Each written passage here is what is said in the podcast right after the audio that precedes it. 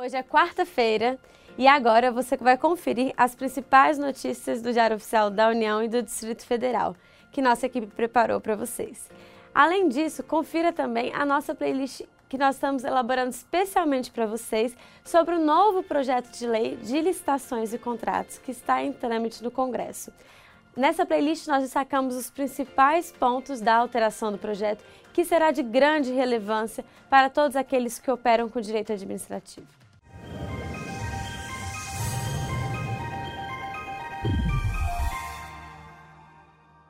Destaque do Diário Oficial da União de hoje é a Lei número 13.871, que obriga o agressor a ressarcir os gastos com médicos no âmbito do SUS a mulheres vítimas de agressão. Além do impacto social, a norma vai influenciar o trabalho de ordenador de despesas na área hospitalar e de saúde. Isso porque há efeitos práticos da lei que vão influenciar na rotina desses profissionais. Nós vamos colocar esse texto completo, produzido pelo professor e advogado Jorge Ulisses Jacobi Fernandes, no site do Resumo da UOL. Você, que é ordenador de despesas na área, não pode perder. O Ministério da Saúde estabeleceu os limites de tolerância ao risco na análise informatizada de prestação de contas de convênios. Para os instrumentos de transferências voluntárias com prestação de contas a aprovar no âmbito do Ministério, ficam estabelecidos os limites de tolerância definidos na portaria número 908, que está na página 63 do DAU de hoje. Ainda no âmbito da saúde, a Agência Nacional de Vigilância Sanitária baixou uma resolução que trata sobre as boas práticas na distribuição, armazenagem e transporte de medicamentos, a resolução se aplica às empresas que realizam as atividades de distribuição, armazenagem ou transporte de medicamentos e que, no que couber, a armazenagem é o transporte de produtos a granel. O Ministério da Economia publicou uma portaria que trata de regras de detalhamento das unidades administrativas do quadro demonstrativo de cargos em comissão e funções de confiança.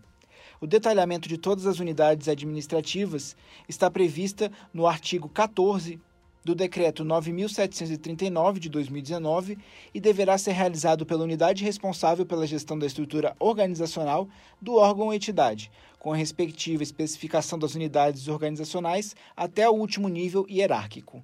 Essas regras e conceitos se aplicam a todos os órgãos e entidades que compõem o Sistema de Pessoal Civil da Administração Federal, o CIPEC, no que se refere à atualização de estruturas regimentais nos sistemas estruturantes e de gestão de pessoas. Por meio de decreto, o governo federal criou uma comissão para avaliar pedidos de servidores dos ex-territórios de Rondônia, do Amapá e de Roraima. A comissão tem a tarefa de analisar os requerimentos, manifestar-se sobre o enquadramento e julgar os pedidos de servidores dos ex-territórios de Rondônia, do Amapá e de Roraima. Uma lei publicada hoje autoriza mães a amamentar filhos durante a realização de concurso público terá o direito a mãe cujo filho tiver até seis meses de idade no dia da realização da prova ou da etapa avaliatória de concurso público. A mãe terá o direito de proceder à amamentação a cada intervalo de duas horas por até 30 minutos por filho. O Conselho do PPI opinou pela inclusão do SERPRO e do DataPrev no Programa para Estudos de Privatização. Mais detalhes estão na Resolução 83 e 84, na página 11 do DAU de hoje e uma lei publicada hoje alterou a legislação sobre a posse de arma de fogo em área rural. Aos residentes em área rural, considera-se residência ou domicílio toda a extensão do respectivo imóvel rural, e não somente a casa onde a pessoa morava. E por fim, hoje foram criados dois conselhos no Brasil: o Conselho de Seguros e Previdência Privados e de Capitalização e um comitê gestor que vai tratar da regularização fundiária no âmbito da Amazônia Legal.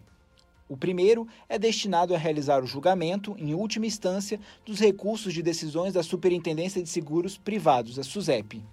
Já o segundo tem como objetivo a regularização fundiária na Amazônia Legal.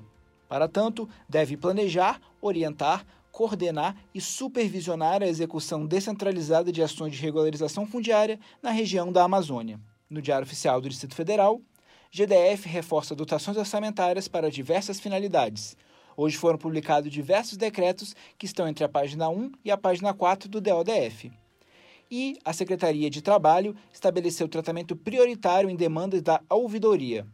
Os gestores da secretaria e seus respectivos servidores deverão tratar com prioridade as demandas realizadas por intermédio do Sistema de Gestão de Ouvidoria do Distrito Federal. Lembre-se sempre de dar uma passadinha diária no site do Resumo DAU. Você lê artigos exclusivos, textos explicativos e ainda pode ouvir os resumos dos dias anteriores. Digite no seu navegador www.resumodau.com.br. Tenham todos uma excelente quarta-feira e até amanhã. Este podcast é um oferecimento da editora Fórum e do Instituto Protege.